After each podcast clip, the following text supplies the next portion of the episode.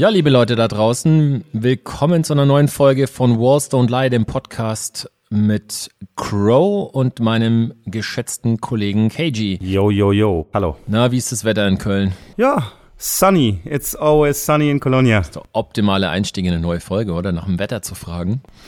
Toll. ja, kein Smalltalk. Aber was, was genau das Gegenprogramm ist zu einer Wetterfrage, ist das Interview, was du mit Babak One geführt hast. Super cooler Dude, super deep, was der alles erlebt hat. Also mir haben die Ohren geschlackert, wenn ich ehrlich bin. Müssen wir vielleicht an der Stelle auch einmal kurz sagen, es ist jetzt kein klassisches Writer-Interview, sondern der liebe Babak ist einfach schon ganz lange Teil dieser Hip-Hop-Kultur und Graffiti-Szene, auch wenn er selbst jetzt nicht hauptsächlich malt. Ja, also ich sag mal, seinen Tag-Style, da würden sich manche andere wahrscheinlich eine Hand für abhacken. Der hat schon, der hat schon Skills, Mann. Der hat auf jeden Fall Style und war ja mitten dabei so. Also von dem her würde ich sagen, er ist allein schon durch sein, durch seinen Dedicated Store ist der so drin im Graffiti-Game. Absolut. Lass uns doch mal die Folge abspielen, oder? Genau. Hören wir mal rein. So, aufgepasst, Freunde. Ich sitze hier in der Hamburger Straße in Köln im Dedicated Store mit Baba Guan. Grüß dich. Yes, grüß dich. Vielen Dank für die Einladung. Ja, wir, wir haben zu danken. So, für alle, die dich noch nicht so auf dem Schirm haben sollten, du bist äh, langjähriger Hip-Hop-Graffiti-Aktivist, warst auch lange MC, Store-Owner natürlich und ich sag mal frech, so ein bisschen auch Graffiti-Papa von Köln, so ein bisschen für viele wahrscheinlich. Zumindest äh, habe ich das in den letzten 20 Jahren, so die Graffiti-Szene hier ähm, mitbegleitet, ne? Also Graffiti Papa, mm, jetzt nicht Graffiti technisch im Sinne von, dass ich das irgendwie jetzt mitgeprägt hätte, weil ich mitgemalt habe oder irgendwie ja. die Graffiti-Szene maltechnisch beeinflusst habe natürlich, sondern äh, weil ich seit 20 Jahren, jetzt mit einem Dedicated seit 16 Jahren, aber ich habe auch äh, schon davor hier beim MC Street Store, den habe ich geleitet, dementsprechend seit 20 Jahren jetzt hier in Köln vor Ort bin und äh, alle mit Dosen versorge, die äh, Szene begleitet habe, aber auch immer so ein Szene-Treffpunkt und Austauschpunkt mhm. war. Ne? Und falls ihr euch fragt, wo dieser Szene-Treffpunkt jetzt ist, das ist hier um die Ecke vom Hansaring, deswegen hört ihr auch ab und zu mal so einen Train hier im Hintergrund vorbeirauschen. Der fährt oben drüber, Die genau. haben wir nicht extra hinterher als Atmo drunter gelegt, um real zu klingeln, sondern es ist... Wir sind real. Ist, wir sind real. yeah. So, bevor wir jetzt aber so auf den Laden und das Ganze zu sprechen kommen, würde ich erstmal ein bisschen in der Vergangenheit zurückgehen, denn da weiß ich relativ wenig über dich. Erzähl doch mal erstmal so ganz klassisch, wo bist du denn aufgewachsen? Also ich bin äh, geboren im äh, Iran, Teheran. Bin dann mit zehn nach Deutschland gekommen, Iran-Irak-Krieg. Als Kriegsflüchtling sind wir dann nach äh, Deutschland gekommen. Ein paar Städte durchlebt, bin dann im Sauerland hängen geblieben. Ne? Okay. Also kann man sich das teilweise ja nicht aussuchen. Da gab es halt ein Goethe-Institut. Meine Eltern wollten gerne äh, Deutsch lernen, vernünftig. Das ging damals, dass du das irgendwie umsonst machen konntest noch. In dieser Lohn gelandet. Iserlohn ist kurz vor Dortmund. Ja. Dementsprechend äh, war das sozusagen so das Tor zum Ruhrgebiet für mich. Hm. Wie alt warst du da, als du nach Iserlohn gekommen bist? Ähm, elf. Zehn, zehn, elf. Genau. Okay. Oder auf den Sprung. Wann war das? Wir sind äh, 87. 87, okay. Da sah das Ruhrgebiet ja schon so ein bisschen gebombt aus wahrscheinlich. Da wird ja, man ja schon die ersten Da war jetzt noch nicht für mich, also, also man muss dazu sagen, so vorher, also ich habe im Iran schon Kontakt mit Breakdance gehabt, durch meine älteren Cousins. Und ich hatte da schon äh, Beat Street gesehen und Breakin, Teil 1 und Teil 2. War das so dein, dein erster Kontakt mit Hip-Hop, diese Filme? So ganz genau, klassisch? aber, aber wirklich nur mit, mit B-Boying sozusagen oder für mich halt Breakdance. Ne? Ja. Also ich habe Beat Street gesehen, schon im Iran mhm. mit neun Jahren, aber jetzt in Retro-Perspektive, ich habe Graffiti überhaupt nicht wahrgenommen in dem Film. Ich weiß okay. auch gar nicht, wie das geht, weil das ja so ein Hauptelement ja. ist. Aber wir haben wirklich von so vom B-Boy-Szene zur B-Boy-Szene vorgespult, mehr oder weniger. Also das war so das Element, das dich erstmal gecatcht hat. Das war das, was mich gecatcht hat. Das Graffiti-Ding war einfach mhm. Komplett aus der Welt. Hat, ja. ne, also ich habe keine Züge in Iran fahren sehen, weder mitgemalt noch ungemalt. Also das war überhaupt kein Element für mich. Ne? Das B-Boy-Ding war es. Und die Musik war es. Das war halt so Breakdance-Musik für uns. Ja. Aber es war auch mehr durch äh, Breakin, war das mehr so diese ganze LA-Schiene so, ne? Mhm. So Pop-Lock und ja. so. Und dann, hab, dann sind wir nach Deutschland gekommen und dann ist das voll verloren gegangen. Ne, da war auch gar kein Kontakt mehr dazu. Und dann habe ich George Michael und was weiß ich was gehört. Ne? Okay. Und dann aber mein Cousin war in Amsterdam, mein älterer Cousin. Ja.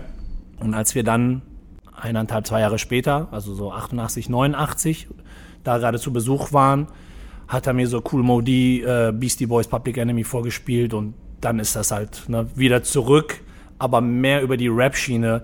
Klar, auch so B-Boying ein bisschen, aber das war gar nicht mehr so krass. Hast du dann nochmal gebreakt? Ging das nochmal los? Nee, also nicht so? wirklich. Also immer wieder mal so Plastik-Steps gemacht oder so, ne? aber gar nicht so mehr in die Materie reingekommen. Äh, Das Rap-Ding hat mich direkt gefasst und dann auch relativ parallel ähm, das Graffiti, aber das lag natürlich daran, dass du dann so 89, wenn du so Hip-Hop interessiert warst, war es ja schon Alien, ne? So Ja, vor allem so, ja. Mhm. ein, so ein Dorf, ne? Konntest du an einer Hand ja abzählen. Mit den Fat Laces wurde man komisch angeguckt, Genau. auf jeden Fall. Dementsprechend hast du die anderen Jungs getroffen. Das waren jetzt bei uns auch hauptsächlich dann äh, Graffiti-Writer, beziehungsweise das war ja alles gemischt damals. Das war ja nicht so jetzt der eine macht, ne? Auf jeden Fall hat auch einer gebeatboxt, gerappt. Irgendwie war ja alles gemischt. Deswegen war das gar nicht so eine klare Sache. Auf der gleichen Schule ging äh, LJ zur Schule und das war halt ein älterer Rapper. So Ja. ein Iserlohner-Rapper so, ne? Das war der erste. Der hat dann auch schon damals, ich glaube, es war 89 oder 90, wenn ich mich jetzt nicht irre, hat er schon eine 7-Inch rausgebracht. Und Okay, also der krass. Bese hatte schon Deutsch Oh, gerappt. 90 schon eine- schon eine- Ich glaube 90 muss das gewesen sein. Ich, irgendwo in der Diskografie von Rick Ski steht das auch mit drin, ne? Also weil er das mal alles mal aufgefasst hat. Äh, LJ ist Hannes Loh. Hannes Loh kennen einige vielleicht aus dem berühmt-berüchtigten äh, Zitat von, von Savage bei einem äh, Echo-Diss-Track später. Ja, da wäre ich später auch nochmal drauf zu sprechen gekommen. Ja, und Hannes hat äh, da schon gerappt, hat da schon auch Deutsch sogar gerappt. Und er war halt der Ältere äh, auf der Schule. Das heißt, mein erstes Konzert als, als, als Rapper, als MC, war mit ihm zusammen sozusagen als, als Backup-MC von ihm beim Schulkonzert, beim Abschlussschulkonzert. Da warst du wie alt? Kannst du dich da erinnern? 15, 16, irgendwie sowas, ne? Aber auch komplett auf Deutsch gerappt dann schon. Nee, nee, ich habe hab da einen Track gerappt auf Deutsch, Englisch und, äh, und Persisch. Mhm. Das war das erste Mal, dass ich so andere Sprachen benutzt habe, sonst vorher nur Englisch. Ja. Also Grottenenglisch natürlich, ne, aber Ja, ich habe meine ersten. Rap-Versuche auch noch auf Englisch. Ich habe irgendwann Ja, ja, meinen genau. allerersten Rap-Text gefunden im Keller, Ja. den ich mit zwölf geschrieben habe. So. Ja, ja, genau. Ja, richtig. Also habe ich auch noch die Lyrics da irgendwo liegen, aber ist ja logisch, ich meine, du hast nur ich habe ja gar keinen anderen sprachigen Rap gehört. Mhm. Ne? Und Hannes hat dann aber relativ früh schon dann die Lüdenscheider kennengelernt.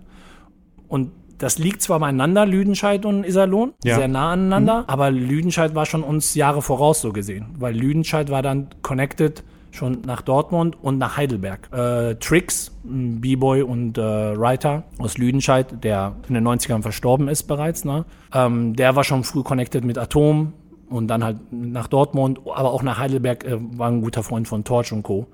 Und dementsprechend war da schon die Achse. Und Lüdenscheid war eh schon früh. Lüdenscheid war, ich glaube, auch 89 schon die erste Jam. Und dann 90 oder 92, weiß ich jetzt nicht genau, die, das ist ja alles schon lange her, aber da waren halt zwei fette Jams, die deutschlandweit sozusagen alle angezogen haben, waren halt in Lüdenscheid. Und dann hat Hannes halt die Lüdenscheider kennengelernt, hat mit Bomber, also nicht der Bomber aus Frankfurt, der Graffiti-Writer Bomber, sondern der auch Graffiti-Writer, MC, Beatboxer, auch bekannt damals als Beatboxer vor allem aus Lüdenscheid, der Bomber. Die beiden haben dann äh, zu sich zusammengetan und haben Anarchist Academy gegründet. Das war 91 und dann in dem Zusammenhang, wir waren noch, also ich und noch zwei, drei andere waren so Double A Posse. Wir gehörten so Die am Rand Rookies dazu wie du. dann, Genau, ja. wir waren die kleinen, ja klar, wir waren ja Kids, ne? Meine nicht, dass die viel älter waren. Also ich war immer der Jüngste bei uns in der, in der, Mhm. in der Crew so, aber die waren halt alle so zwischen drei bis fünf Jahre älter. Ja. Ich habe damals dann schon mit Hannes zusammen, wir waren in der Antifa aktiv, wir haben so ein Jugendmagazin gemacht, das hieß Dreist, so ein Iserlohner-Ding, wo man äh, ne, keine Computer, alle Litos per Hand, also Schwarz-Weiß-Fotos, Kleben, Ja. Buchstaben, Rubbelbuchstaben, äh, kann man sich, glaube ich, heutzutage nicht vorstellen. Ich höre mich äh, an wie so ein Opa, ne? Aber so mit Rubbelbuchstaben Ja, so, und so war das damals. Ich Genau. kann mich auch noch, die ersten Graffiti-Max, die ich hatte, waren auch schwarz-weiß zusammengetackerte Genau, Kopien. genau. Und ich musste durch halb Deutschland fahren, um mir da selber so ein Archiv aufzubauen. Ich war immer Ja, als, in. München als Kind und habe da, weil mein Vater gewohnt hat, da immer ich allein rumgezogen mit 12, 13. Alles da fotografiert. Genau. Alles fotografiert, Kunstpark, so diese ganzen Man hat ja auch Sachen. Fotos getauscht noch Genau, früher. Ne? Man konnte genau. es per Post hinschicken und der andere Ja. schickt dir welche aus seiner äh, Ecke sozusagen zurück. Ja, Naja, und der Hannes hat, wie gesagt, das war so die äh, ältere Generation. Wir haben dann irgendwann dieses Dreisting auch übernommen als die Jüngeren. Und ich habe da natürlich dann so, ich war der einzige Hip-Hop-Typ dann, also habe ich so die Hip-Hop-Sparte beim Dreist-Magazin oder Jugendfernsehen, waren so ein Fernsehen ja übernommen. Hab dann dadurch so die Graffiti-Jungs aus Lüdenscheid kennengelernt. Unter anderem Ask, der so mein Graffiti-Mentor dann wurde.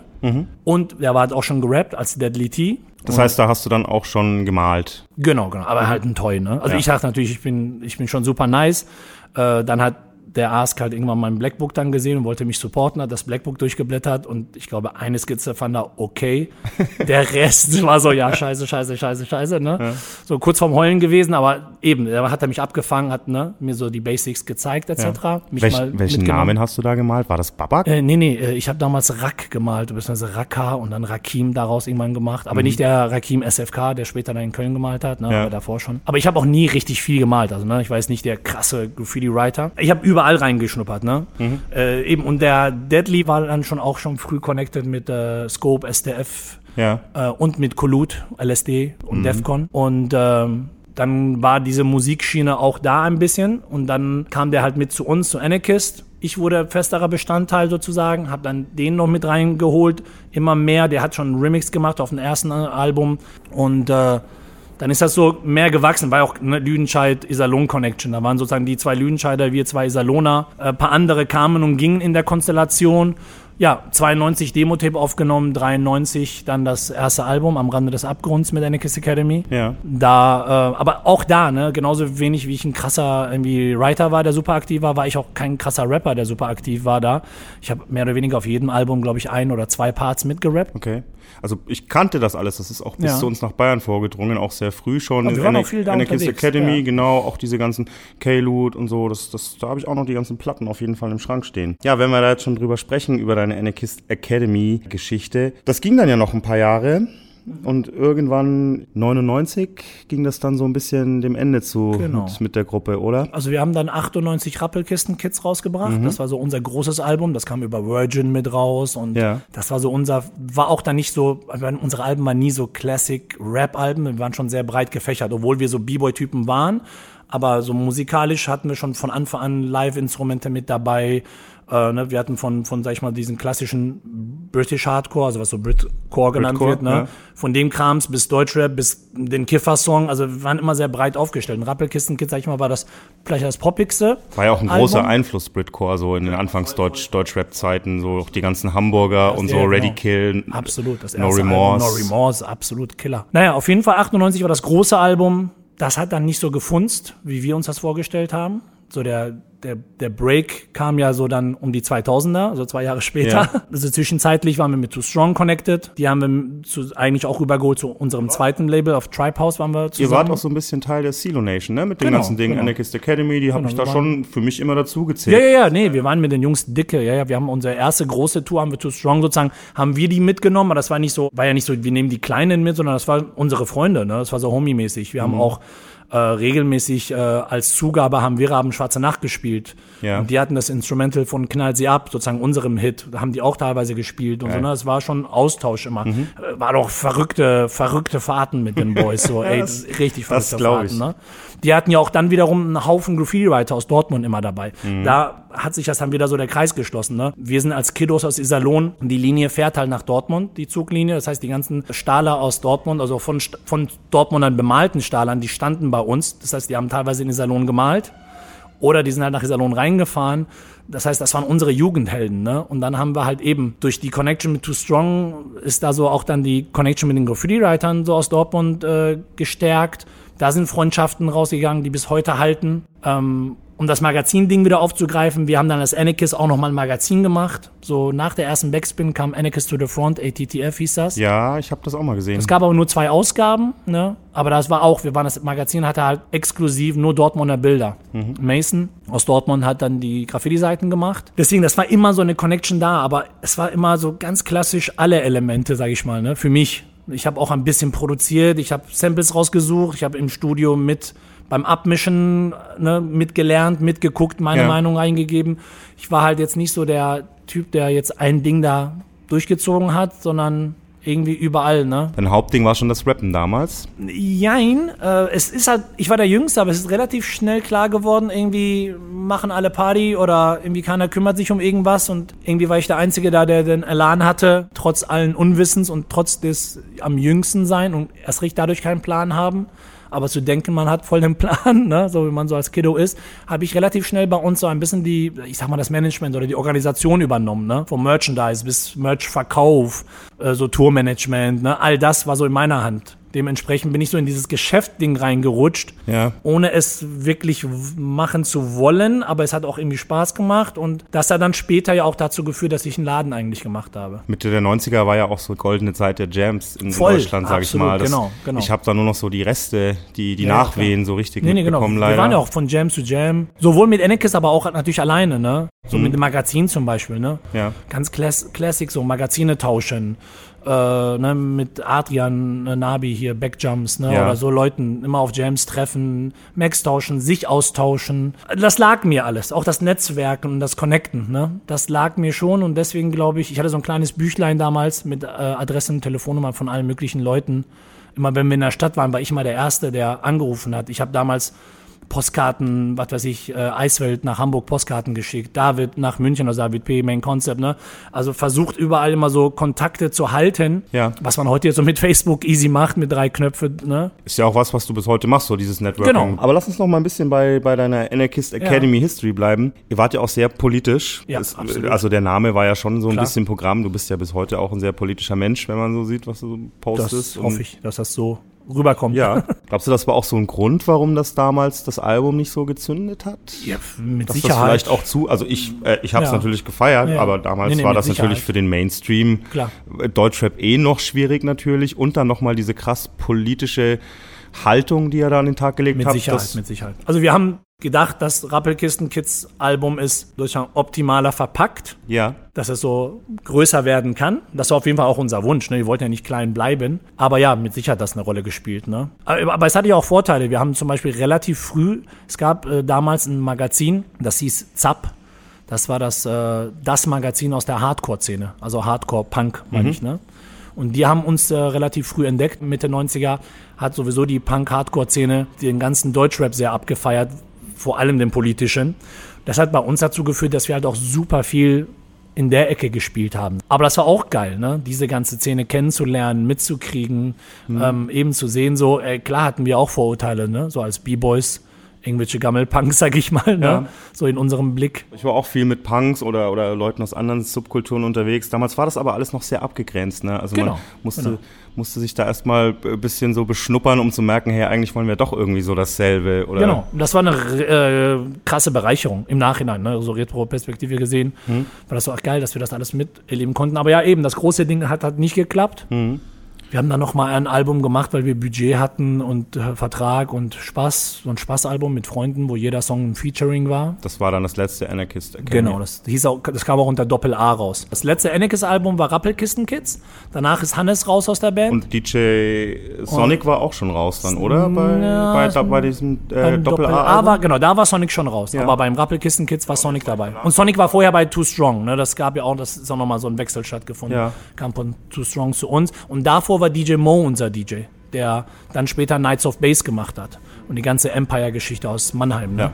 Habe ich auch noch ein paar Platten von Ja, im Schrank. ey, bester ja. Mann. Ja, ich fand ich auch immer sehr geil, diese ganzen Mannheim Breakbeat Genau, Geschichten. genau. Das war alles. Empire. Der hatte auch super viel bewegt ne? und gemacht und getan. Auf jeden Fall. Ja, und dann kam das letzte Album, das Doppel-A-Ding. Das war- 99 war, das, glaube Genau. ich. Das war wirklich aber eher so, ey, wir haben noch mal einen Vertrag Mhm. zu erfüllen, wir haben das Geld dafür.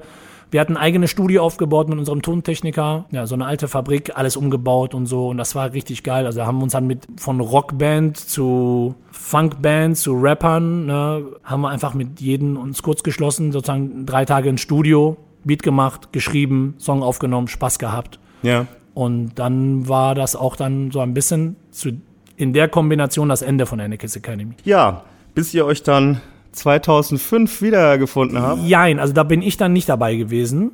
Also wir sind ein bisschen so auch in Beef auseinander, ne? Und ich Ja. bin dann nach äh, Portugal gezogen, ähm, 99 bis 2000, so ein halbes Jahr war das Wie allerdings. kam das? Warum hat es sich nach Portugal ich bin seit 95 in Portugal hängen geblieben. Damals war ich das erste Mal in Portugal 95 Ja. äh, durch meine damalige Freundin. Und äh, für mich war es damals dann mit 18, 19 das erste Mal wieder nach den acht, neun Jahren in Deutschland, dass ich in einem Umfeld war, wo ich optisch nicht aufgefallen bin. Ne?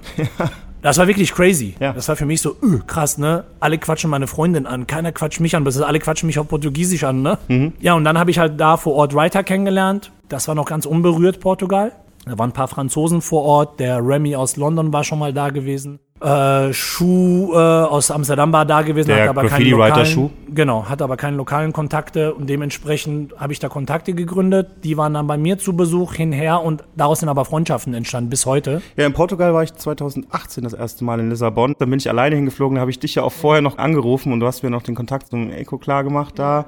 Das ist, glaube ich, auch für viele Menschen oder viele Writer hier aus der Gegend, die da irgendwie in die Gegend gehen, bist du immer so die erste Kontaktanlaufstelle, um zu connecten. Es gibt halt noch den Dedicated dort in Lissabon Genau. ne? und in Porto allerdings auch. Ja, Also diese zwei auch- Chapter, da kommen wir Genau. auch gleich noch drauf. Aber du warst bei 2005, nur um darauf zurückzukommen.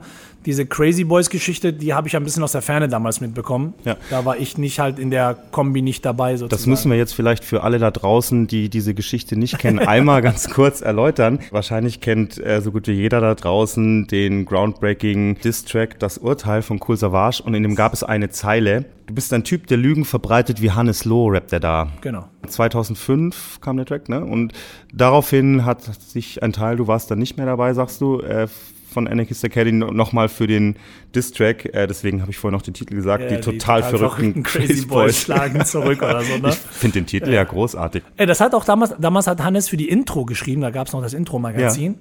Und dann konntest du das auf der Intro-Seite downloaden. Und das ist voll durch die Decke gegangen. Der hat richtig viele Downloads ja, ja, bekommen. irgendwie ne? über 20.000. Also für damals halt crazy, ne? Das ist alles jetzt heute die Für Zahlen. die Zeit. Genau, das ist voll durch die Decke gegangen. Äh, Und das beruhte alles darauf, Hannes hat halt zusammen ähm, mit einem anderen Kollegen 2001, 2002 um den Dreh das äh, Buch 20 Jahre Hip-Hop in Deutschland rausgebracht. Das gab es dann nochmal als 25 Jahre Hip-Hop äh, in Deutschland und dann nochmal als 30 Jahre. Also das ist das dritte Mal jetzt erschienen. Immer abgedatet, immer ein bisschen größer geworden, neue Kapitel dazugekommen. Und äh, ich glaube, soweit ich das in Erinnerung habe, dass die Zeile von Savage darauf basierend war. Ne? Also du verbreitest Lügen wie Hannes Loh, dass er das wegen einem Buch meinte.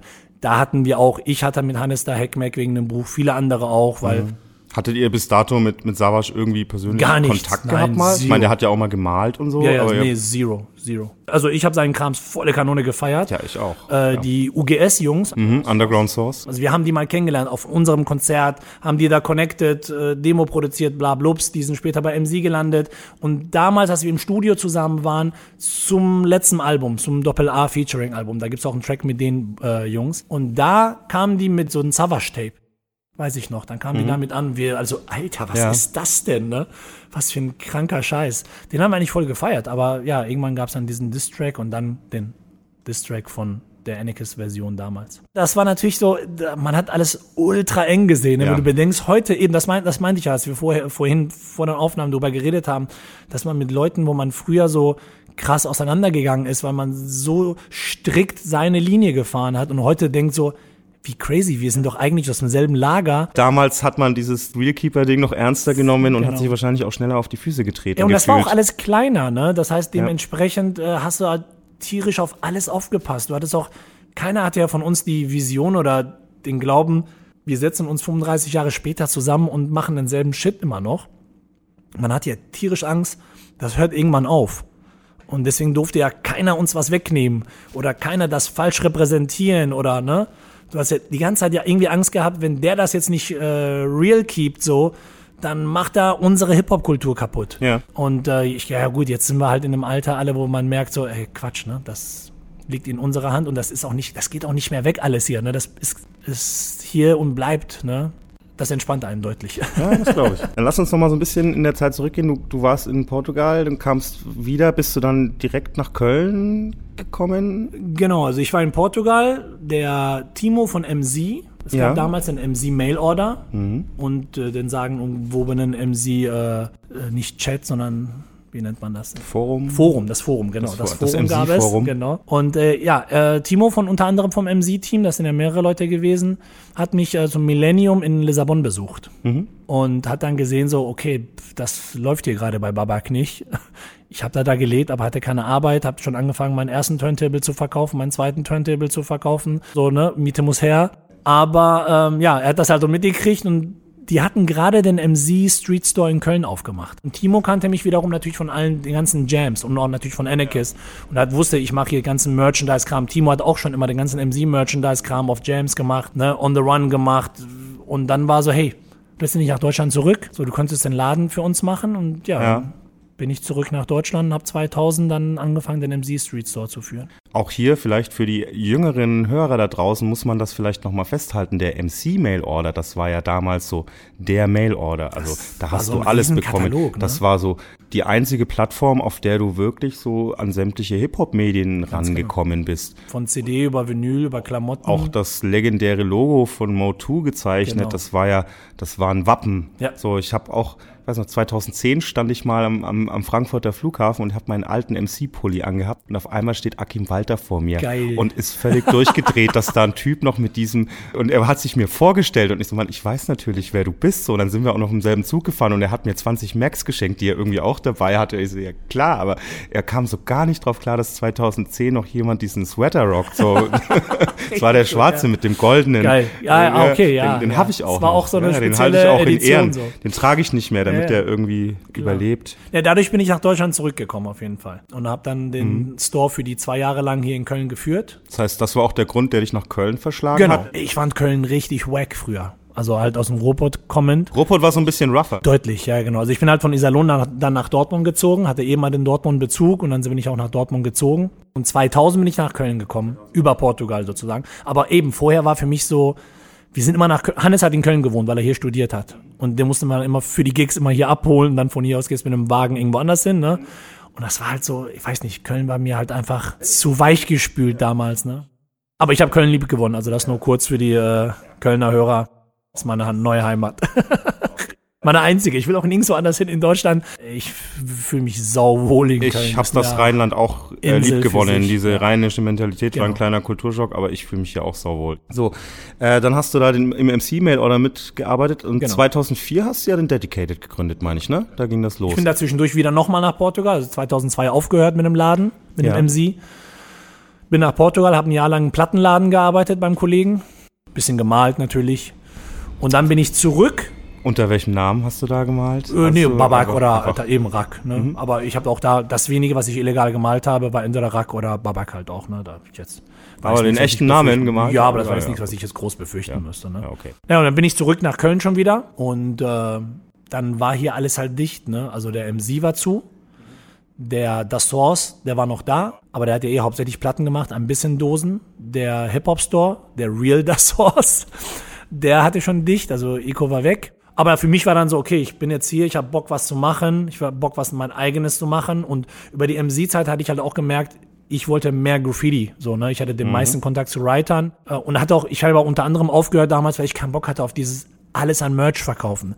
Eminem-Figuren, Fake Bling Bling. Also der MC-Katalog war ja irgendwann riesig mit Ja, auch es ist ausgeartet irgendwann so Genau, ein es bisschen, ne? ist tierisch ausgeartet und das war in einem Punkt, wo ich dachte so, Lag vielleicht auch daran, dass sich die Kultur da so ein bisschen geändert hat, weg vom, vom Four Elements, Fat Laces, Hip-Hop hin zu, wie du schon sagst, ne, Bling Bling und dann gab's halt die Genau. Eminem-Figuren und den ganzen Ja, Shit ja. und, und die Fake Grills und, und Genau. das Plastic Chain und ja, Genau. da bin ich auch so ein bisschen ausgestiegen, muss ich sagen. ja, ich auch.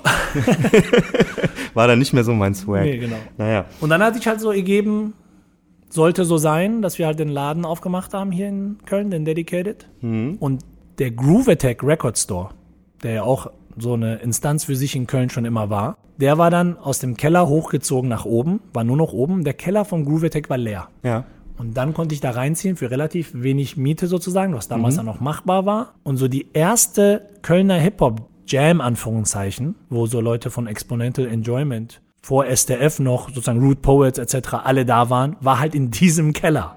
Das hat mir später Haluk, aka Tuareg von SDF dann mal erzählt. Und genau in diesem Spot war es eigentlich perfekt, konnte ich halt diese ganze Dedicated-Geschichte aufziehen, die halt eben mehr als ein Graffiti-Store von Tag eins sein sollte. Für mich eben, ich wollte wieder so der ganzen Kultur ein bisschen Ja. eine Plattform geben, ne? so ein Treffpunkt für alle, ein Austauschpunkt für alle, nicht nur halt jetzt Dosen verkaufen, sondern Das war ja auch so ein kleiner Hangout. Genau, ja, es war ein Hangout. Mich hat Wir das sehr geflasht, dass das so dieser wir kleine haben Ausstellungen gemacht von Anfang an. Ne?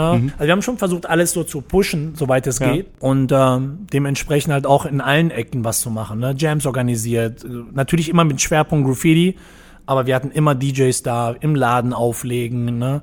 Also Sessions machen. Das habe ich auch gesehen. Und du hast ja auch, so habe ich das dann wahrgenommen, auf einmal warst du halt nicht mehr nur der Typ, der die Dosen verkauft hat, sondern ich habe dich gesehen, wie du diese Underground Freestyle Battles Genau, gehostet hast. genau. Von DJ Von Burn. Da habe ich genau. ja auch mal mitgemacht. Genau, einmal. stimmt. Ein Kollege von mir aus New York hatte das auf seinem Facebook-Account, hat er geschrieben gehabt, Street Culture Authority. So habe ich mich halt auch gefühlt, oder bin ich halt auch ein bisschen, ne? Klar, ich habe eine gewisse Mhm. Ja. Art, gewisse Autorität vielleicht und äh, kann meine, ne, kann man auch mal lauter und deutlicher werden. Dementsprechend fiel es mir relativ ein, einfach, auch so Veranstaltungen zu hosten. Und war ja früher lang genug auf der Bühne. Mhm. Ja. Und dann hat sich sowas ergeben, dass man wusste so, okay, der kennt viele, der kann alle ein bisschen so im Rahmen halten, dass es jetzt hier nicht eskaliert. Ich glaube, das versteht man vielleicht nach außen manchmal falsch, dass man so denkt, öh, der will nur Ego-Push und sich selber im Vordergrund stellen. Komme ich nicht drum rum, ne, Babak One, ich bin dann dann die Eins, aber nein, mir ging es natürlich dann eher darum, das zu nutzen, das Standing, was ich habe, um, um Sachen zu ermöglichen, weißt du, eben so ein für mich war das eher auch so ein Qualitätssiegel, dass ich gesehen habe, da sitzen auch die richtigen Leute dahinter. Ja, so, so- die, so die sind die schon Idee lange ein. Teil dieser Szene. Du warst mir schon ein Begriff so, die wissen schon, was die da machen. Ja, genau, das war mein Gedanke zumindest. ne. Es ging weniger jetzt nur um mich, sondern eher darum, Ja. okay, was kann ich mit meinem, sag ich mal, Einfluss, mit meinen Kontakten, mit meiner Historie, was kann ich hier noch mitbewegen? Wen kann ich halt connecten, ne? Ja. So, dann lass uns noch mal ein bisschen hier über deinen Laden sprechen. Es wurde ja immer größer und größer. Du hast angefangen wirklich im Keller vom Mhm. Groover Tech. Ja, das war halt so, das war, damals ging dann die Plattenindustrie ziemlich den Bach runter und dann war so, da- dass die Jungs gesagt haben, hey, Babak, wir müssen hier raus. Wir können die Miete nicht sozusagen nicht mehr halten, ist zu teuer. Naja, und da musste ich halt raus aus dem Keller, die sind selber in den Keller. Oben kam halt eben so ein fancy Klamottenladen rein. Und ich hatte parallel zu dem Zeitpunkt, war ich mal wieder nach Lissabon gezogen.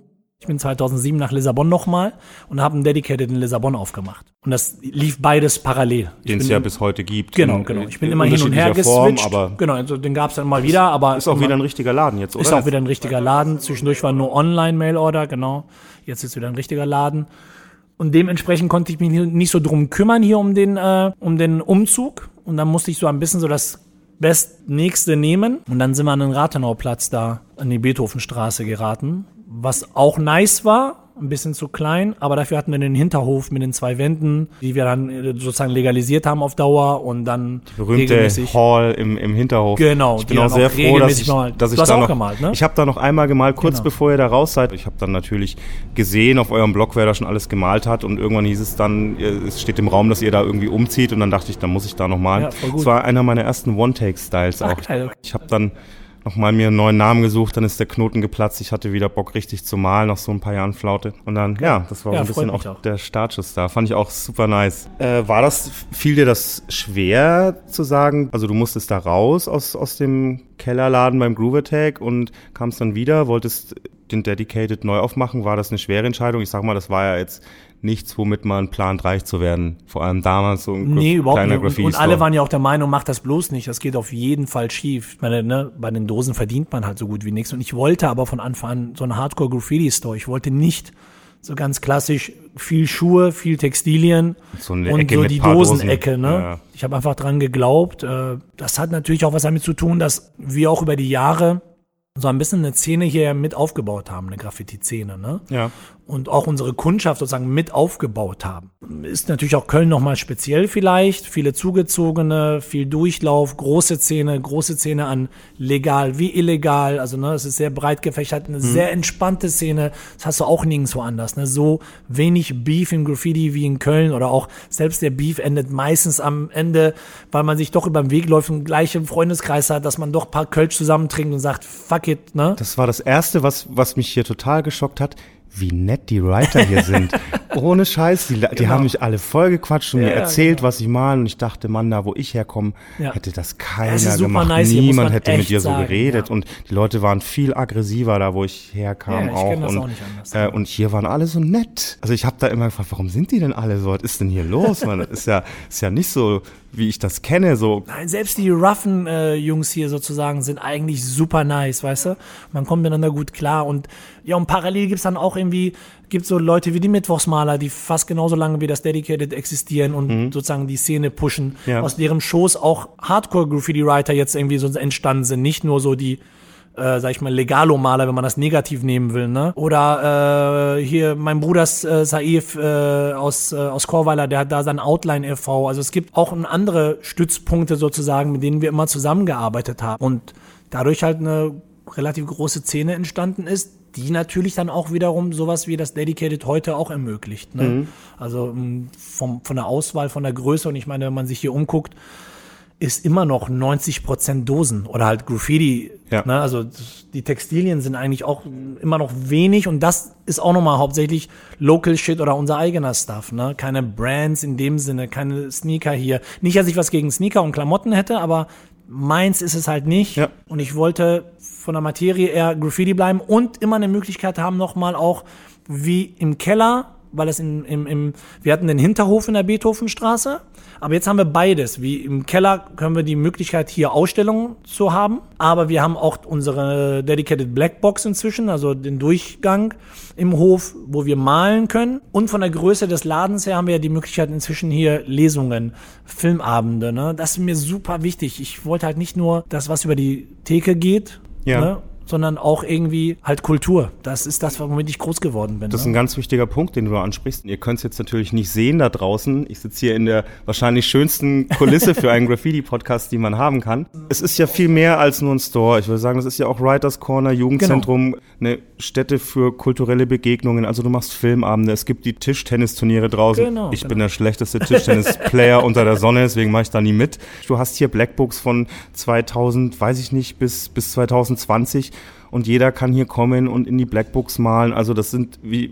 diese Writers Corner, die es ja nicht mehr gibt, so das äh, sehe ich hier noch. Und eben auch zum Beispiel diese Aktion mit den Mittwochsmalern, immer diesen Dienstags-Sketch genau äh, mit der Cool Cologne genau, Sketch Tour. Genau, die das, kommen hier mal zwei Stunden zum Sketch. Und das finde ich so sympathisch, auch diese Posts, dass du da auch wirklich immer schreibst und da soll bitte jeder kommen, egal ob Toy, ob King, ob Jung, ob alt, da kommen wirklich alle Und es geht auch nicht zusammen. darum, ob ihr hier einkauft oder so, ne? Darum geht's mir genau. gar nicht. Genau. Das meine ich Klar eben. bringt das, ne? Da kommen dann die Schlaumeier so, ja, ja, das macht er natürlich nur am Ende was zu verkaufen. Ja. Ich denke so, hä? Aber ja. von den drei Dosen bei der Marge, genau. da wirst du ja, also. Nein, also aber bitte. das gibt mir meine Energie, ehrlich ja. gesagt, um weiterzumachen, weißt du? Also, weil es gibt tausend andere Möglichkeiten, Geld zu verdienen und auch wahrscheinlich mehr und besser.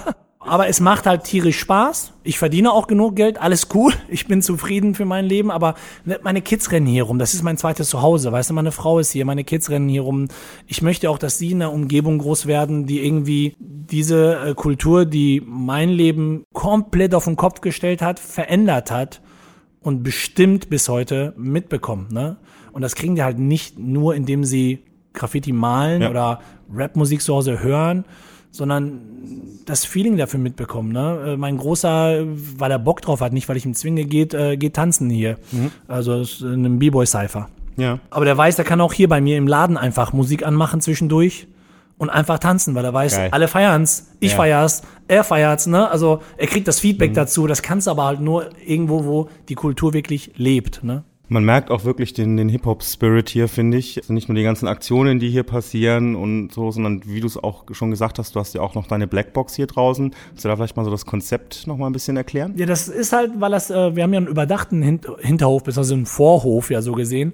Ist das hier nicht mal die Möglichkeit gegeben, ähm, durchgehend das als äh, Hall of Fame zu nutzen, wie im alten Laden, wo ein ja. freier Hinterhof war. Also haben wir es hier so gemacht, dass wir den Durchgangsbereich, der trotzdem genug Fläche bietet und die eine Wand, die wir im Hof noch haben, trotzdem regelmäßig bemalen lassen. Dann aber eher im Zusammenhang mit Aktionen im Laden, Ausstellungen, Releases oder halt Überraschungsbesuche von Freunden von, von uns, die halt von wo auch immer her gerade mal zufällig mhm. hier sind, wo man sich denkt, okay, bang, das machen wir.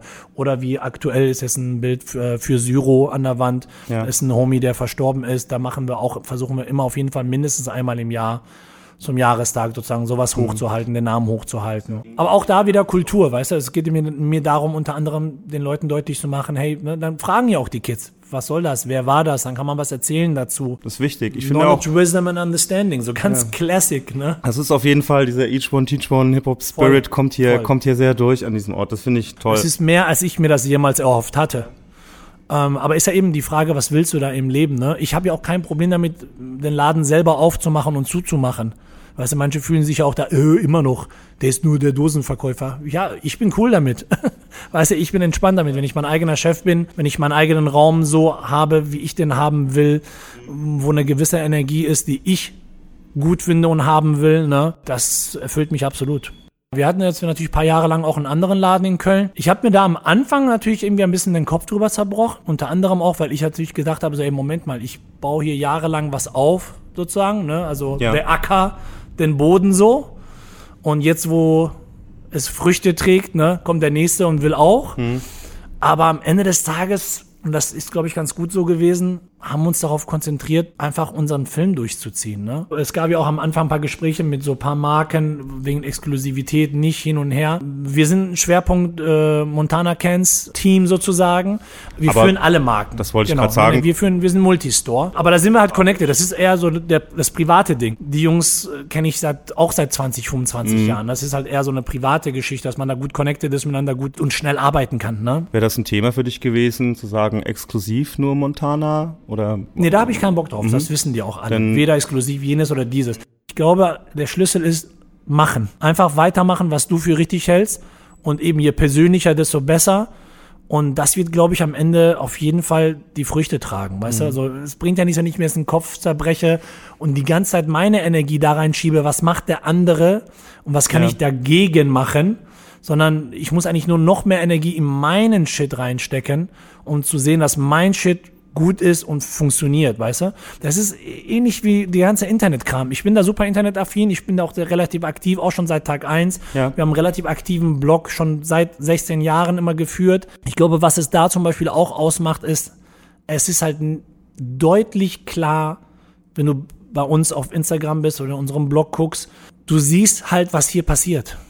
Weißt du, du Ja. kriegst einen Einblick. Das ist nicht das gleiche Produktfoto, was du auf zehn anderen äh, Kanälen gesehen hast. Das ist nicht das gleiche Werbevideo, was du auf zehn anderen Kanälen gesehen hast. Ich will, dass die Leute auch da das Gefühl mitbekommen, was du im Laden vielleicht deutlicher mitbekommst. Aber dass du siehst, so, okay, das ist, es sind mehr Facetten. Es ist halt eben nicht nur der Dosenverkauf, sondern es ist so, dass mein Bild, was ich so hier habe, das möchte ich auch, ne, dass die Leute von außen das mitbekommen. Ich kann den Leuten ja nicht verbieten, hier einzukaufen. Ich kann denen auch nicht hinterm Kopf schauen.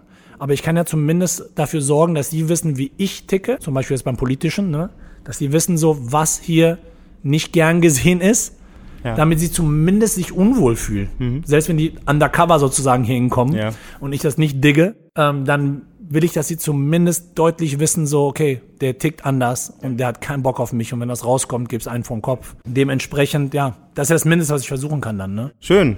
Finde ich toll. So, jetzt haben wir viel über den Laden gequatscht. Ich kann auch noch mal so ein bisschen über die Kölner Graffiti-Szene mit Gerne. dir sprechen. Das muss ich auch mal sagen. An der Stelle muss ich dir mal Props geben. Du bist nämlich jemand, der sich wirklich den Arsch aufreißt, damit diese ganzen Halls, die wir haben, nicht wegbrechen. Und da auch immer wieder den Kids und auch den älteren Writern sagt, Leute, denn das ist ein ganz großes Problem in Köln, wahrscheinlich wie in jeder Stadt, nicht die Bombings, sondern der Müll. Dass Richtig. einfach alle, wie die ja. letzten Assis, alles an der Hall liegen lassen. Also ich habe da, ich nehme da auch manchmal so einen Sack Müll mit, damit die Dinger nicht irgendwann zugemacht werden. Ich habe gesehen, du machst da auch so Säuberungstouren teilweise, fährst Haben wir in dahin Braunsfeld ein paar Mal gemacht, genau. cast da wirklich den Müll containerweise weg, damit die Dinger nicht geschlossen werden. Richtig. Hast du manchmal so das Gefühl, das ist so ein Kampf gegen Windmühlen? Das ist ja schon frustrierend, denn auch, Jein. Also ich find's frustrierend nur, weil ich mir denke, es ist so manchmal so ein Ding, hey, das ist doch dein eigenes, ne? das ist doch Ja. So, du willst dahin, unter anderem, dann ist so das Logischste, dass man es dann irgendwie ein bisschen clean hält. Ja. Das finde ich frustrierend, aber man muss schon sagen, ein Großteil der Leute sind, äh, machen schon mit eigentlich und sind da ist besser geworden, habe ich gemerkt. Früher war das, war geworden, das noch genau. schlimmer. Ich sag den Leuten auch mal was, wenn ich sehe, dass da irgendwelche Kids, also ein paar tanzen ja immer aus der Reihe, oft auch aus Unwissen, weil denen gar nicht ja, klar klar. ist, was sie damit alles irgendwie aufs Spiel setzen so. Und wenn man denen das dann gründlich erklärt, dann habe ich das Gefühl, ja, okay, da ist vielleicht auch mal so ein bisschen. Ja, und man darf nicht vergessen, es fehlt natürlich auch dieser Mentor-Effekt. Ne? Also Ja. die Kids, die heutzutage mit Graffiti groß werden, die haben ja keinen Graffiti-Mentor. Keinen, Mhm. der denen so die Eckdaten beibringt und zeigt. Ne? Weder styletechnisch noch kulturtechnisch. Dementsprechend die Aufgabe, da sehe ich uns halt so ein bisschen, dass man halt eben den Leuten nicht nur die Dose verkauft, sondern man lernt die ja kennen. Ne? Guck mal, ich habe ich hab Kunden hier, die kenne ich seitdem die 14 sind. Mhm. Die sind jetzt Mitte 30. Ne, das ist so Fluch und Segen. Ne? Je größer es wird, desto schwieriger wird auch sowas. Ne? Da liegt es dann mehr an uns, glaube ich, also an den Älteren, da mehr in Kommunikation zu treten, mehr dafür zu machen. Eben nicht so gefrustet zu sein, sondern sagen, okay, da muss einfach mehr, mehr folgen, mehr, mehr zuhören, aber auch mehr einreden auf die. Ne? So eine andere Entwicklung, die ich im Graffiti gerade so in den letzten, ja, sag mal, zehn, fünf bis zehn Jahren immer mehr beobachte, über die ich auch mal mit dir sprechen wollte, ist Fußball-Graffiti. Du bist ja, mhm. das kann man glaube ich so sagen, auch ein sehr fußballbegeisterter Mensch. Ich muss dazu sagen, so in meinem Universum findet Fußball jetzt nicht so statt. Dieses Phänomen gab es schon immer ein bisschen, aber ich finde, das hat in den zehn Jahren so krass zugenommen, dass nicht nur gestandene Writer, die, die sich auch in der Szene bewegen, den Namen von ihrem Fußballclub haben, sondern dass das wirklich so äh, Ultra-Graffitis ist ja, ja, die halbe Stadt ist ja platt davon mittlerweile, muss man ja sagen. Und nicht nur hier, also das ist ja kein Kölner Phänomen jetzt. Nein, ne? Aber Köln ist auch trotzdem sehr extrem, muss Sehr man extrem, sagen. natürlich. Schon, ja. Aber also hier fällt es mir besonders auf. Es gibt, es gibt Hauptstraßen, Cities, da ist alle fünf Meter ein FC-Bild. Ja. So. Wie stehst du zu sowas? Findest du, dass da vermischen sich Themen, die eigentlich vielleicht nicht unbedingt zusammenpassen? Oder ist das legitim? Weil es ist ja auch irgendwie eine Crew, ein Verein, den man da an die also, Wand malt. Nee, ich, also legitim sowieso, weil ist halt, ne, ist mit der Sprühdose den Namen verbreiten. Ja. Äh, egal jetzt welcher Name. Ich denke für mich selber, ich würde es nicht raus und den Namen vom, vom Verein malen, egal was für ein großer Fußballfan ich bin, weil ich denke so, yo, ich will meinen Namen pushen. ist mir so. halt auch nicht wert, für einen Fußballverein gebastelt zu werden, ja, so, ja, dann genau. male ich lieber meinen Namen. Das ist halt so jetzt Aber für, das ist für mich so, oder mein Crew, meine Crew pushen so. Ja.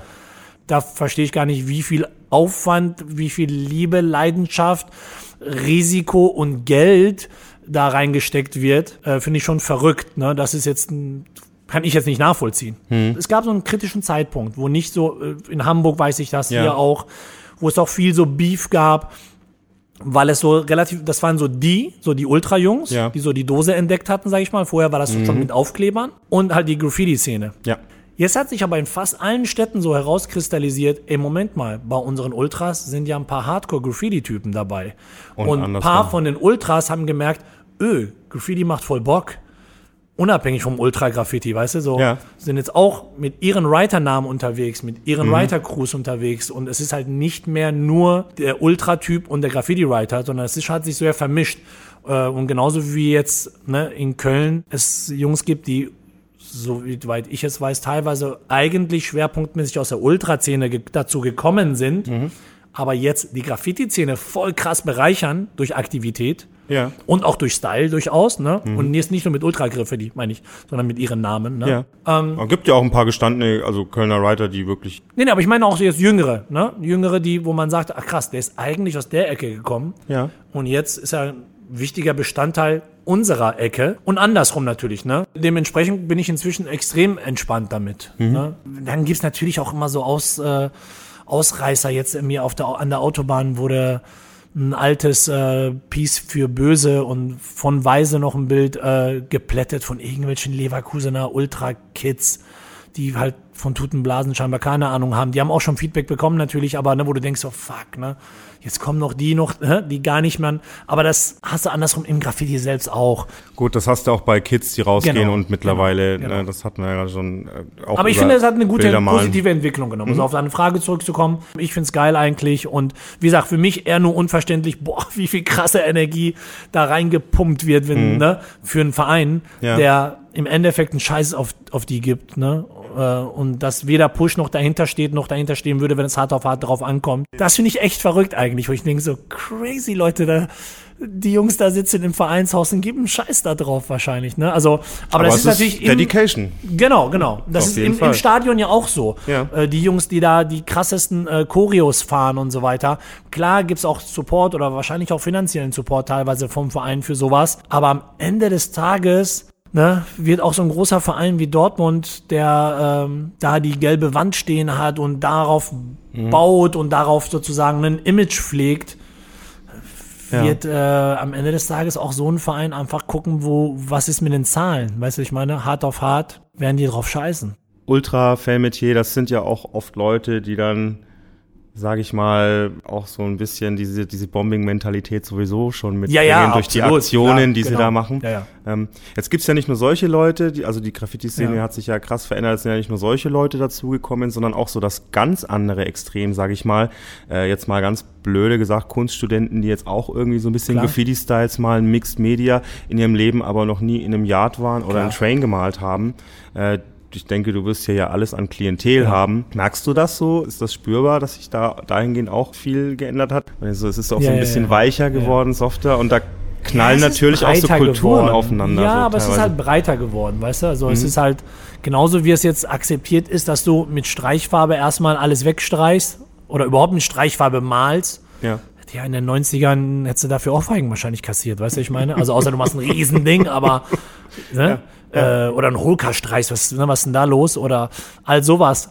Oder ich meine, ne, wie viele Discussions es gab in den 90ern, weil Mason irgendwie an der Hall Sachen abgeklebt hat, ne? Weil er auf die Ästhetik hin wollte. Und ne, das äh, heutzutage guckt ja dich keiner krumm an, wenn du Abklebeband dabei Ich kann hast. mich ne? an Diskussionen in den 90ern erinnern, dass 3D-Styles nicht real Ganz sind, weil genau. da keine Ja, ja. Outlines gezogen Ja, ja, werden. genau. Ja. Das würde ja heute kein Schwein mehr Nein, sagen. genau, so. genau. Also das, das ist, ist, ja, halt alles ein bisschen verweichlicht, klar, aber ey, am Ende des Tages, ich meine, das ist dasselbe Ding so, warum ich Köln früher nicht mochte, weil ich dachte so, äh, voll verweichlichte Stadt, aber jetzt inzwischen denke ich mir so, boah, voll geil, weil überhaupt ne, ist keine Depri-Stadt und Ja. es ist nicht die ganze Zeit auf, äh, der darf das nicht, äh, was macht das denn, äh, Hass, Hass, Hass, Hass, weißt du? Ich denke so, ja, es ist verweichlicht, aber keiner nimmt dir das ja weg. Weißt du, ich meine so, jo, wenn du Bock hast auf den Yard-Smell sozusagen, mach das so, ne? Und ja, die anderen kommen sozusagen auf deinem Spielplatz. Dementsprechend müssen sie halt auch vielleicht mit deinem Feedback dann rechnen. Das heißt, wenn du Ja. an der Hall dein Bild übermalt wird von irgendeinem Schrott ey, und der Typ dann dafür von dir eine kassiert, so, ist, ich find's nicht cool, aber ist part of the game teilweise. So lernen die Regeln so ungefähr. ja. Ähm, dementsprechend hart auf hart, okay, aber eigentlich finde ich es ja geil, dass alles ein bisschen weicher ist und entspannter ist und also ich bin da cool mit so. Und ich muss ja auch sagen, es ist ja natürlich, ne, klar habe ich auch eine Idee, was, was so, was so Stylewriting, Graffiti an sich so ist und wie es sein sollte, ne. Wie sollte das sein? Ich bin da natürlich auch so, ich glaube altersbedingt auch natürlich Ja. sehr konservativ, ne. Aber jetzt mal nur so deine persönliche, Ja. was ist für dich so, was ist, was ist Style? es gibt wenig, also äh, erstmal ist das Outline, ne, so wo du gerade so 3D-Krams, alles ist cool, aber ich brauche beim Graffiti eine Outline, das, ne, so und ich finde Tag ist Tag geht über alles für mich so, ne, ein geiles Tee-Up geht über alles für mich. Egal wo, ob also auch auf Leinwand, in der Gallery oder muss das schon Nee, also das, das so Gallery-mäßig finde ich selten klassisches Graffiti, was wir draußen kennen, finde ich selten auf Leinwand funktionierend Mhm. für mich. Da fehlt die Energie, da fehlt dieser Schwung, der wird so eingefangen. Ne? Das ist aber auch persönlicher Geschmack. Da finde ich Mhm. tatsächlich oft interessanter, wenn Leute sozusagen Mixed Media abkleben, was auch immer machen. Ne? Aber diese ganze Diskussion um ja, irgendeiner, der noch nie, sag ich mal, Yard äh, Luft geschnuppert hat, aber in der Hall irgendwie malt oder dicke Namen hat oder äh, der postet alles auf Inter im Internet so. Je, ka- jedes Bild von dem kennt man. Wo ich denke so, ja, das ist das nächste Level so, weißt du? Internet ist halt- Next genau, Level Fame so. Der Zeitgeist, dem sollte man sich nicht verschließen. Auch da gilt, glaube ich, ähnlich wie beim Laden, ey, mehr Energie in das reinstecken, was man selber macht. ja. Und dann spricht es für sich. Und wenn es das nicht ist, dann fuck it, mach weiter, weil dann passt es gerade nicht zum Zeitgeist oder die Leute stehen halt momentan dann auf Stencils, weißt du, dann Ja. feiern sie halt deinen Shit nicht, aber so die echten Heads, die werden dir ja Props geben, weißt du, die Ja. echten Heads werden das, werden das checken und werden dich da schon supporten, ne? Ich finde auch, wie du so schon sagst, da wird einem ja nichts weggenommen. Nein, also nein, das genau. bleibt ja alles trotzdem da und man muss auch einfach so ein bisschen akzeptieren, dass Graffiti einfach auch salonfähiger und Mainstream geworden ist in der Werbung überall. Du wirst ja damit zugeballert und das war ja früher nicht so. Nee, nee. Was ja auch dazu führt, ich finde das immer ganz schön, wenn man hier in den Laden kommt, das ist, dass du eben nicht nur das typische Writer-Klientel hast, sondern es hat sich halt auch bei der Mutti im Fädel rumgesprochen, Voll. dass sie bei Babak die Dosen, die besseren, günstigeren Dosen kriegt Als als im Baumarkt, Baumarkt. und noch eine kompetente Beratung, wenn sie mit den Kids da ihr Fahrrad ansprühen will. Ey, oder wir haben halt heutzutage regelmäßig Eltern, die mit ihren Kids hier sind. Ja. Also en- entweder, weil die Eltern auch selber Das gemalt haben. Ende mal. der 90er in so einem Ryder-Kabuff-Kellerjagd, da hätte sich Null. ja kein Normalsterblicher reingetraut. Genau, genau. Aber auch da, die Kids sind auch heutzutage ganz anders drauf. Ey, wenn ich mit 14 in Graf- Graffiti-Laden gewesen wäre, ey, ich hätte da die Schnauze gehalten, hätte mich überhaupt nicht getraut, irgendwas zu sagen erstmal, hätte versucht langsam zu connecten. Die Kids kommen hier rein, quatschen mich beim Vornamen an, äh, kommen gar nicht auf die Idee zu siezen, sind noch am Ende frech, weißt du, was ich meine? Also, wo ich denke so, wow, okay, crazy shit so, ne? Aber Ich bin ganz froh, dass mich die Leute nicht sitzen. Ich treffe manchmal Kids an der Hall, die fragen, die sind, die sind 21 und die fragen, wie lange ich mal und ich gehe jetzt bald auf mein 25-Jähriges Ja, ja, zu. klar. Und wenn mich da einer sitzen würde, ich glaube, da, da wäre für mich auch vorbei. Ja, ich komme Also mit dem Siezen komme ich klar. ich ne, ich, natürlich kann man dann denen anbieten, hey, yo, ne? Ja, ja. Aber andersrum, ja, ne? Fuck, es kommen ja Kids hier rein, die könnten ja dann auch meine Kids sein, irgendwie, Ja. wenn ich jetzt Frühvater geworden wäre. Oder ich habe Freunde, die haben Kids in dem Alter, ne? Hm. Und du weißt nie, kann auch der nächste Cantu werden. Ja, ja, genau, ja, genau, genau. Daher, nee, ey, all good. Also, es wächst, es, äh, ich glaube, man braucht diese Angst halt nicht mehr haben, die wir in den 90ern hatten. Ne? Es liegt in unserer Hand und wir müssen halt zusehen, dass wir in den Schlüsselpositionen sind, um die Weichen zu legen. Ja. Das, das ist das Wichtigste, dass, dass wir es halt eben nicht aus der Hand geben, dass jetzt nicht irgendwie Industriepeter äh, kommt und einfach sagt so, yo, da greife ich jetzt mit ab, sondern dass wir zusehen, dass wenn Industriepeter kommt, dass wir da Halt davor setzen können oder sagen können, nee, ich bestimme die Regeln hier. Willst du hier rein, da musst du das und das so und so machen. Ne? Aber bei ganz vielen Punkten ist das ja so. Ob das jetzt Montana ist, ob das äh, MTN ist, ne? Molotow, da sitzen ja inzwischen dann alle Schlüsselpositionen Leute, die auch 20 Jahre plus Erfahrung haben. Ja. Auch 20 Jahre plus Erfahrung aus der Szene heraus haben, aus der Szene heraus kommen. Ne? Und dementsprechend ist auf dem Level ja auch, guck mal, es gibt äh, einmal im Jahr die Paper World oder Creative World Messe in Frankfurt. Äh, so Schreibwarenhandel, hm, Krams, ja. ne? Und da ja. sind natürlich auch die ganzen Dosen. Das ist, da gehe ich nicht hin, um Business zu machen, sondern das ist wie so ein Klassentreffen. Ne? Von, von Writern, wie auch von Dosenlädenbesitzern, wie auch, ne? Alle kennen sich, alle sind connected und ist echt ein großes Klassentreffen eher. Und das finde ich, das finde ich knaller, weil da rennen die ganzen sozusagen Schlipsträger, äh, Businessleute rum. Und dann siehst du halt ganz genau so unsere ganze Generation, unsere Clique sozusagen von Leuten, egal welcher Marke, egal aus welcher Ecke Deutschland oder Europa äh, kommend. Und äh, da ist wieder wichtig, Netzwerken, die Connections behalten, ne, zusammen irgendwie was bewirken. Ne? Das ist, glaube ich, das A und O, dass das halt eben in unserer Hand bleibt. Baba, mein Lieber, das finde ich eigentlich schon ein sehr schönes Schlusswort, was du da gerade gesagt hast. Work. Noch ein kleiner Blick in die Zukunft. Gibt es irgendwelche Projekte, die bei dir anstehen? Hast du was große Pläne in nächster Zeit? Was Tatsächlich so hat sich heute was ergeben. Wir sind da gerade dran. Es könnte sein, dass wenn alles klappt, wir dieses Jahr eine weitere Hall of Fame in Köln vielleicht oh. bekommen. Ich habe heute eine Fläche mir angeguckt. Nicht die geilste Wand, aber knapp 500 Meter Wand. Mhm. Da sind wir gerade dran. Das ist, ich will entweder dort oder hier bei mir um die Ecke. Also mein großer Wunsch für dieses Jahr ist auf jeden Fall eine weitere große Hall of Fame in Köln, weil wir haben jetzt mit der Geldernstraße zwar ein großes Ding bekommen, ja. aber es ist so hoch frequentiert. Es die Nachfrage ist, ja, ist so auch. groß einfach nach Flächen. Ne? Ja, egal wie viele Flächen es genau. ist, es reicht es muss nicht. Mehr. Ne? Es da kommen so viele dran. Kids nach.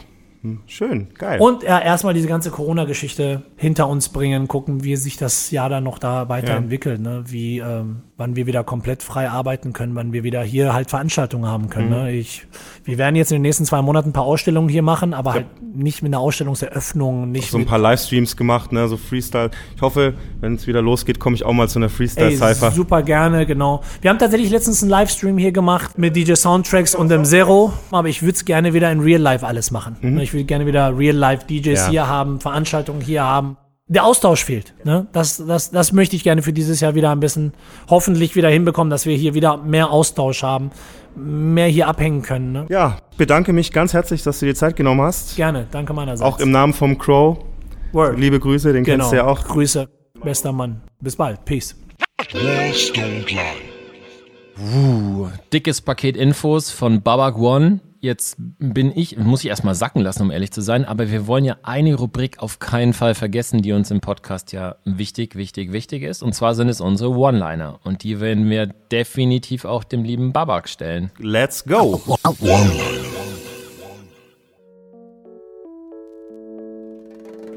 Yo, Babak. Der Dedicated Store ist nicht einfach nur ein Laden, sondern ähm, Kulturstätte. Ja, voll. Allein schon durch diese Cyphers, die du machst, das finde ich super geil. Buchstaben brauchen vor allem Bewegung. Das nervigste an Köln ist? Ähm, die Altstadt. Mm, so Touri Armageddon wahrscheinlich. Das Beste an Köln ist? Der Dedicated Store. Word. Den Graffiti-Kids von heute fehlt es an? Ähm, ähm, gewissen Leitung. Na, dafür gibt es ja zum Glück manchmal Workshops und so. Was die älteren Writer am heutigen Zeitgeist nicht verstehen, ist, dass man den Kids auch was abgeben muss. Oh ja, das kenne ich aus meiner Heimatstadt Schrägstrich Nürnberg. Das nervigste daran, in einem Graffiti-Laden zu arbeiten, ist ähm, das Nervigste im Laden. Ständige Wiederholung von Preisen. Montana Colors oder Montana Cans? Ich gehe mit Montana. Ohne Graffiti wäre Hip-Hop. Ah, nicht funktionsfähig. Graffiti ohne Insta wäre. Richtig real. Oh yes. Wenn ich Bürgermeister von Köln wäre, würde ich als erstes. Richtig viele Flächen legalisieren für Graffiti. Ja, da bist du ja echt vorne dabei und hast jetzt auch so ein fettes Projekt. Sag ich mal viel Erfolg. Die Sprühdosenfarbe, die der krasseste Ladenhüter im Dedicated ist, ist. Ich glaube Beltensturmgrün. Gale Green heißt es, glaube ich, sogar auf Englisch. Gallegrün. Wenn eines meiner Kids beim illegalen Sprühen erwischt wird, würde ich Sofort einen Anwalt anrufen. Kurzwahl auf der 5 Dr. Gau. Welchen Tipp gibst du Writern, die erwischt wurden? Ich hoffe, dass sie die Schnauze gehalten haben, gar nichts geredet haben und sich einen vernünftigen Anwalt suchen. Yo, yo, yo, das waren die One-Liner. Hattest du mal die Ehre, Crow? Hast du sehr gut gemacht. Ja, ich habe mir Mühe gegeben. Ich hatte ja geplant, es auf Kölnerisch zu machen, aber dann da habe ich mir gedacht, das Ja. wird nur peinlich und alle werden ab, alle wegschalten. Das hatten wir schon in einer anderen Folge, da, da kriegst du irgendwann noch den Workshop von mir. Aber bis dahin machst du erstmal in Fränkisch weiter. Ich glaube, Fränkisch und Kölsch ist auch einfach keine gute Kombination. Das ist ja dann, wenn man beides kreuzt, dann kommt so ein Esperanto wahrscheinlich raus. Oh Mann. ja, das war das Interview. Hat wirklich wieder mal richtig Bock gemacht. Dedicated Store ist auch einfach so ein Platz, wo Hip-Hop noch lebt und atmet, finde ich. Es macht immer Spaß, da vorbeizuschauen. Kann ich auch nur jedem empfehlen, der mal in Köln ist und irgendwie mit Graffiti oder Hip-Hop zu tun hat. Geht da auf ein Bierchen vorbei.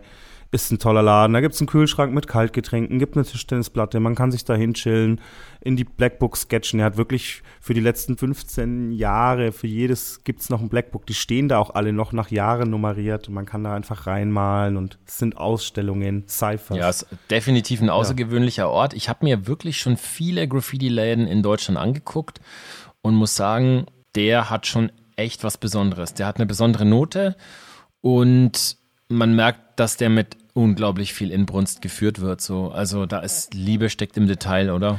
Auf jeden Fall. Also das sieht man schon. Auch mit dieser Blackbox-Nummer, äh, die immer neu gestaltet wird. Das war auch schon in den anderen Läden so, aber ich finde jetzt da in der Hamburger Straße hat er wirklich seinen Playground gefunden. Da gibt's Kinovorstellungen und also gab es vor Corona. Ich hoffe, das wird auch bald wieder der Fall sein. Und ist einfach nicht nur ein Laden. Da sind seine Kids am Start, dann breaken die mal, dann holen die mal eine Dose raus. Das ist wirklich Hip-Hop-Flavor to the fullest da. Ja, und ich glaube, was viele da draußen eventuell gar nicht sehen, ist dieser harte Job, der da auch dranhängt. Das ist wirklich ein Knochenjob. Man sieht ja jeden Tag in seiner Insta-Story, wie er da die Paletten auspackt. Und ich meine, wir haben ja drüber gesprochen, die Marge bei so einer Dose ist nicht gut. Also selbst wenn du da ein paar tausend Kannen verkaufst, da wirst du ja nicht reich von. Also, und Köln ist ein hochfrequentierter Graffiti-Store, der Dedicated. Da wird verdammt viel gekauft. Und man muss auch echt, man darf nicht so spät hin, sonst ist auch mal die Burner-Chrom weg oder irgendwas. Aber das ist schon ein tougher Job. Das ist nicht, dass der da rumsteht, paar Dosen vertickt und sich dann irgendwie eine Yacht von kaufen kann. So ganz im Gegenteil. Das ist schon harte, harte Arbeit. Ich fand ja auch die Entstehungsgeschichte von Dedicated generell sehr, sehr spannend. Mit diesen Zw Zwischenstationen, irgendwelchen Kellershops, irgendwelchen Kollabos quasi mit MC und was oder was es so alles gab da auf dem Weg, dass da auch mal Scheitern dazu gehört oder naja, was heißt Scheitern, aber das ist halt einfach mal kleiner und dann wird es wieder größer und dann muss man da nochmal umziehen. Also das kriegt man nicht gebacken geliefert, weißt du? Und er kriegt das aber alles zurück, die Liebe und die Energie, die er da reinsteckt. Denn im Endeffekt ist der kleine Laden, in dem er angefangen hat, da ist jetzt der kleine Plattenladen drin, der mal oben groß war. Und er hat einfach diesen riesengeilen Store mittlerweile und wurde immer größer und größer. Und das zu Recht. Und die Leute kommen ja nicht nur hin, um da zu konsumieren, sondern auch wirklich wegen diesem Austausch. Und auch die Kids, er macht da mit den Mittwochsmalern Sketch-Sessions. Und das ist übrigens auch was bei dem Interview, was ich total wichtig fand, dass er, als es so darum ging, dass sich die Graffiti-Szene so gewandelt hat und die Kids einfach vieles nicht mehr wissen und, und diese ganzen Regeln nicht mehr kennen. Da hat er was ziemlich Cooles gesagt. Den fehlt es halt so an Mentoring. Aber das ist unsere Aufgabe. Wenn wir irgendwie mit unseren Mitte 20, Mitte 30, Mitte 40 da an der Hall stehen und da sind irgendwelche Kids, dann darf man nicht von oben auf die herab gucken, sondern man muss die ein bisschen an der Hand nehmen. Man muss denen die Regeln erklären. Viele haben da auch Bock drauf, das zu lernen und aufzusaugen. Aber wenn denen keiner mehr diese Regeln weitergibt, dann gehen die irgendwann verloren. Und so ein paar Regeln finde ich immer noch wichtig für die Graffiti-Kultur, denn sonst endet das Ganze wieder in Gewalt und Aggression. Du, ich glaube ganz ehrlich, für viele, viele da draußen, die jetzt so diesen tougheren Ansatz fahren und, und wollen, dass das alles in so einem elitären und, und exklusiven Kreis passiert. Ja gut, ich meine, die, die machen halt da ihren Stiefel und so, aber es wird halt am Ende des Tages, äh, wird da nichts bleiben, weißt du, so irgendwann sind die halt raus und, und dann ist das verpufft so. Ich glaube, es ist einfach auch eine Chance, dass man was weitergibt. Es ist doch einfach eine Chance zu sagen, es gibt eine Generation, die nachfolgt, die dann die Werte irgendwie weiter transportiert. Ich denke auch, und der Ansatz zu sagen, man ist jetzt total gefrustet, weil die Kids so einen Fick geben, das ist halt der falsche. Der Ansatz muss ja eigentlich sein, so, ey, es ist auch mein Job, das weiterzugeben, wie ich das von den Großen damals gelernt habe, damit diese Kultur halt auch erhalten bleibt. Das finde ich was ganz Wichtiges. Und da sind wir auch schon beim nächsten Thema, wo ich mich im Interview, ich bin ganz ehrlich, so ein bisschen zurückgehalten habe. Wollte ich ihm erstmal gerne überlassen, wie er das sieht. Da ging es um dieses Fußballgraffiti. Ja, es ist auf jeden Fall jetzt ein kontroverseres Thema auf jeden Fall. Finde ich auch, definitiv. Ich muss dazu sagen, ich sag's nochmal so, ich habe mit Fußball keine Berührungspunkte, also es ist nicht mein Sport. Ich habe Respekt vor jedem, der irgendwie Herzblut in eine Sache steckt und das muss ich auch jetzt mal vorab sagen. Am Ende des Tages habe ich lieber so ein Fußball-Graffiti-Bombing da irgendwo als gar kein Bombing. Trotz allem finde ich, da vermischen sich zwei Kulturen und da muss man auch wirklich aufpassen, dass da Sachen nicht unter die Räder kommen. Denn äh, hier in Köln zum Beispiel ist das so, das sehe ich oft, da wird dann an den Halls auch mal so ein über eine aufwendig gestrichene Wand mit Background an der Hall so ein, so ein Fußballbombing mit Chrom hingerotzt, ohne Background, ohne irgendwas. Einfach nur, weil da die Bahn vorbeifährt. Das kann man in den Straßen machen, das kann man an der Line machen, aber da haben Leute schon wieder nicht verstanden, wie dieses Spiel funktioniert. Und es wäre die Aufgabe der anderen Writer im Ultras-Umfeld, denen das mhm. beizubringen. Aber das passiert leider nicht immer. Und ich finde, da muss man auch ein bisschen die Leute teachen und denen sagen, ey, pass mal auf, das ist halt nicht Sinn der Sache. Das passiert mir leider viel zu wenig und es endet dann in solchen Aktionen, wie er es ja erzählt hat, dass irgendwelche Ultra-Kiddies äh, ein Piece von Böser überstrichen haben an der Line, der verstorbene, sehr stadtbekannte, mehr als stadtbekannte mhm. Graffiti-Writer aus Köln, dessen Andenken immer noch hochgehalten wird. Und das geht nicht. Aber das kann man natürlich nur wissen, wenn man auch ein bisschen Interesse für die Kultur zeigt und versucht zu verstehen, wie das Spiel läuft.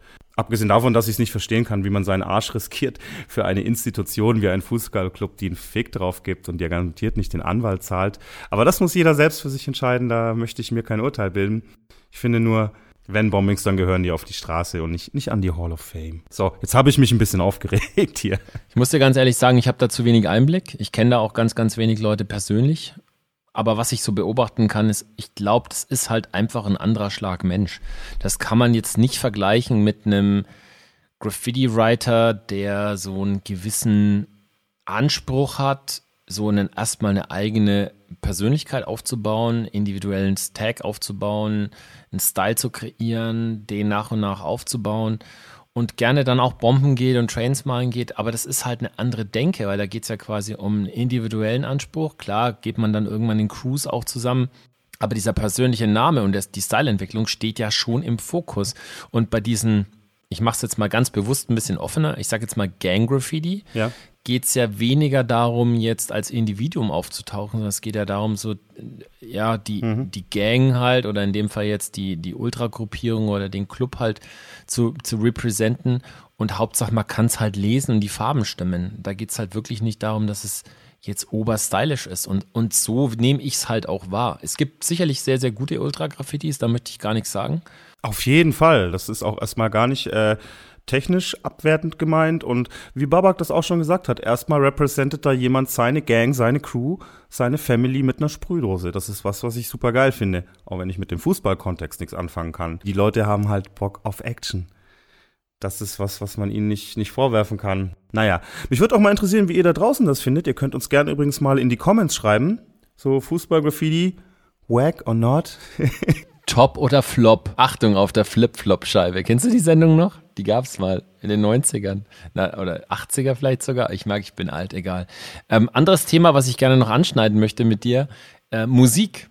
Also Babak One war ja nicht nur als ja, keine Ahnung, Writer aktiv oder so am Anfang so in dieser Hip-Hop-Szene vernetzt. Break, Breaker war ja auch mal, sondern er war ja so äh, bei einigen monumentalen Momenten, glaube ich, mit dabei. So zum einen Too Strong so am Anfang miterlebt, auch so die ganze Ruhrpott-Nummer, war, Anarchist Academy ja auch ja. mit begründet. Und ey, was, was mir da aufgefallen ist? Der war ja eigentlich durch Anarchist Academy hauptsächlich, also in dieser Punk- und Hardcore-Szene waren die ja total big, Mann. Und da habe ich die auch das erste Mal wahrgenommen. Ah, ja, stimmt. Da hast du doch wieder deine Querverbindung so ein bisschen. Ja, tatsächlich. Und zwar eben über meinen äh, Hermano, über meinen Bruder, der war ja so super into äh, ja, Punk, Hardcore und so und hat genau diese Magazine ja. sich halt reingezogen. Ob das das Zapp-Magazin war, was übrigens jetzt wieder released wird, habe ich gesehen, und auch wieder eine, eine Graffiti-Section hat und, und äh, das Ox und so, also diese Magazine waren bei ihm ganz oben im Kurs. Und da war tatsächlich Anarchist Academy ein Thema und die haben die halt hart gefeiert. Und deswegen würde ich sogar so weit gehen, wahrscheinlich habe ich die sogar weit vor Advanced Chemistry weit wahrgenommen. Und äh, wir haben damals auch dieses Anarchist to the Front Magazin uns gezogen. Und es müsste auch so 94, 95 gewesen sein. Ich meine, Rap zu der Zeit war ohnehin weit politischer, als es heute ist und heute auch gerne wieder ein bisschen mehr sein dürfte. Ich finde, das fehlt gerade in dieser Zeit, dass Rap auch mal wieder so ein bisschen politischer wird und ein bisschen mehr Farbe bekennt. Damals war Rap ja noch sehr politisch, aber Anarchist Academy waren da ja noch weit extremer als, als die ganzen anderen Bands und waren auch mit so die ersten, die so diesen krass linkspolitischen Rap gemacht haben. Deswegen völlig verständlich, dass der auch in der, in der Punk-Szene einfach viel Anklang gefunden hat damals. Ne? Aber jetzt mal ganz ehrlich, KG, Hand aufs Herz. Du bist ja, du bist ja selber MC und hast eine Hip-Hop-Band und hast schon Sachen released und, und kennst ja auch viel, bist so lange dabei. Wenn du dir heute so diese alten Scheiben anhörst, ist das geil oder ist es nicht so geil? Äh, nichts. Ähm, es ist, äh, das ist eine sehr fiese Frage.